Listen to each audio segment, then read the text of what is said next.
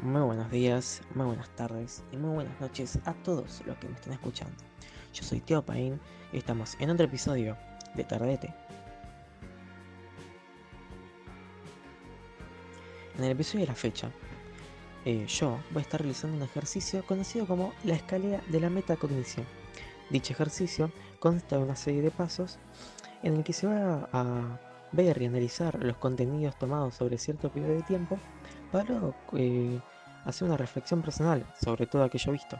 En mi caso, estaba hablando sobre un periodo de tres meses eh, sobre los temas vistos en la materia de taller de comunicación institucional. Bueno, ya habiendo mencionado todo lo que va a pasar en el episodio de hoy, voy a pasar a mencionar eh, aquellos temas que he aprendido. Empezando por el guion radiofónico, la entrevista radiofónica y termino con la investigación y producción de un podcast. Bueno, primero que nada, mencionar el guion radiofónico y qué consta de este. El guion radiofónico es una especie, es una herramienta, digamos que para mí menos la principal, a la hora de preparar un programa de radio, en este caso, ¿no? En el cual, bueno, se va a ver las secciones y todo aquello que se va a terminar eh, abarcando durante dicho programa, ¿no? En que se toman un montón de cuestiones, ¿no? Como los participantes, bueno, los temas a realizar, las formas de decir y tal vez una que otra entrevista, ¿no? Que ya pagando pie a este paso, una parte del guion radiofónico es la entrevista radiofónica, el segundo tema a ver. La entrevista radiofónica, bueno, como su mismo eh, nombre lo menciona, eh, es, eh, digamos, un otro elemento más, ¿no? Del guion radiofónico o de un programa en el que eh, a partir de alguien especializado en el tema a tratar, se puede corroborar más eh, aquello que se está mencionando en el programa de uno, ¿no? Con darle más peso, eh, darle alguna voz verificada a esto que se está mencionando. Y por último, ya la investigación y producción de un podcast. Primero, hablar de la investigación, en que tuve que ver qué es un podcast, eh, y sus tipos, ¿no? De que, por ejemplo, bueno, un podcast es como una especie de, por así decirlo, más criollamente, es una especie de programa de radio, pero en diferido, no en vivo, en el que se puede ver las veces que vos quieras. Y, y bueno, de que con el día de hoy el uso de las redes es mucho más cómodo de usarlo, porque se puede, como ya digo, un servicio online on demand en el que puedes básicamente en cualquier momento escucharlo y, y tiene una gran variedad de, de este tipo, como decía, de tipos, ¿no? En que puedes, eh, no sé, ir desde deporte hasta cine y, no sé, eh, de cocina, ¿no? Hay una gran variedad y la verdad que cada vez estás dominando más el mundo por su formato, que ya dije es bastante revolucionario y cómodo para el usuario, ¿no? Y bueno, ya más adelante producción de podcast. Eh, a decir verdad, bueno, podcast claramente, como dice, ¿no? El realizar y publicar un, podcast. Eh, ya hablando de qué me gustó más, eh, me gustaría mencionar que a mi parecer, creo que la investigación y producción de podcast es, ya va siendo el último tema también, lo tengo mucho más caliente que el otro que está ahí como un poco más en el freezer.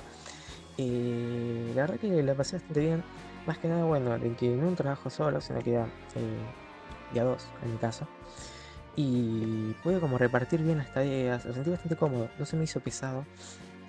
Y, y puedo decir eso, que mi experiencia fue bastante amena porque tuve un buen, compañero en este caso, en el que como ya dije, pudimos repartir bien las tareas, hasta bien unos roles definidos, se notaba un compromiso y pude sentir bien la experiencia de investigar, que ah, hablando de esto, tuve que realizar eh, una infografía ¿no?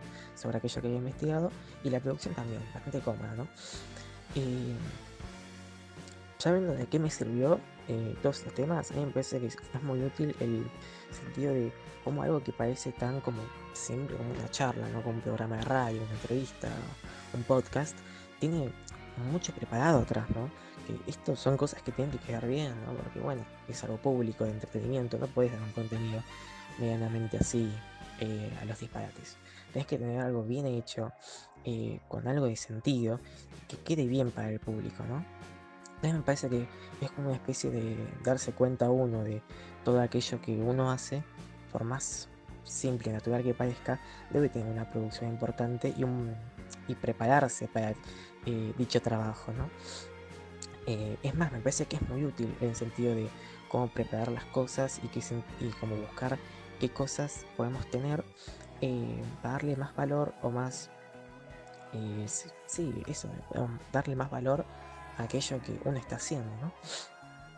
Eh, y también, bueno, conocer más herramientas, más, más que nada de producción, por ejemplo, en el caso de los podcasts, para más trabajos. Y bueno, ya hablando de esto, en el último paso de la escalera de la meta de condición, habla sobre eh, cómo voy a poder seguir usando estos conocimientos. Y al menos a mí me parece de que ya sacando en, en, eje radio y en todo lo que tiene que ver con las comunicaciones, me parece que el poder conocer, digamos, cómo preparar un guion o cómo hacer una entrevista a alguien profesional o que conozca del área eh, que se va a hablar, incluso la investigación por medio de fuentes y, bueno, ya dije la producción, ir para cualquier trabajo, pues tranquilamente preparar, no sé, una tesis o preparar... Eh, una exposición de algo, vas a tener que tener algún tipo de preparamiento en el que tengas que anotar distintas cosas, eh, que tengas que saber a quién consultar, qué fuentes hacer, verificarlas, eh, bueno, mismamente cómo presentarlo, eh, qué herramientas puedes usar, si puedes usar tipo,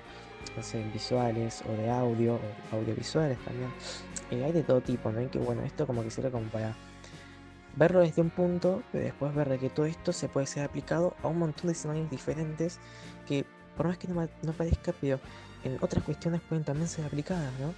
Y que justamente esto, son más herramientas que uno puede usar y que cada vez será más cómodo. Tal vez una infografía o un podcast es una forma de presentar un tema que uno se le puede hacer más cómodo que tal vez, no sé, quedar separado y estar hablando.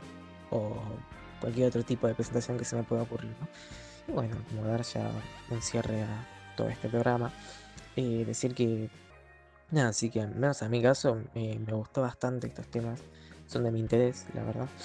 Eh, la pude pasar bastante bien y, y que nada, sí, que siento que eso me sirve como para entender el preparamiento que puede llegar a tener eh, algún que otro tipo de trabajo, eh, de cualquier tipo, como ya lo he mencionado. qué herramientas puedo tener a mi alcance y tal vez como probarlas para conocerlas, como puede ser Audacity o Canvas. Y bueno, eso de que, por más que uno diga, tipo, como ya último, para ya terminar, y por más que uno diga, bueno, ¿a qué me puede llegar a servir algo de radio si yo voy a querer hacer otra cosa nada que ver? Y bueno, tal vez sacando el contenido, sino que el proceso, lo de afuera, digamos, lo que se está haciendo, te puede llegar a servir en una un futuro proyecto que empieces a hacer, ya sea como ya mencioné, de investigación, de realización, y todo eso como para eh, nutrir más el conocimiento de uno y las facilidades que uno puede tener a la hora de llevar eh, ciertas actividades. Pero nada, eh, doy por finalizado el programa de hoy. Espero que les haya gustado. Y nos seguimos viendo en próximos episodios de Tarde de Té. Un saludo, cuídense.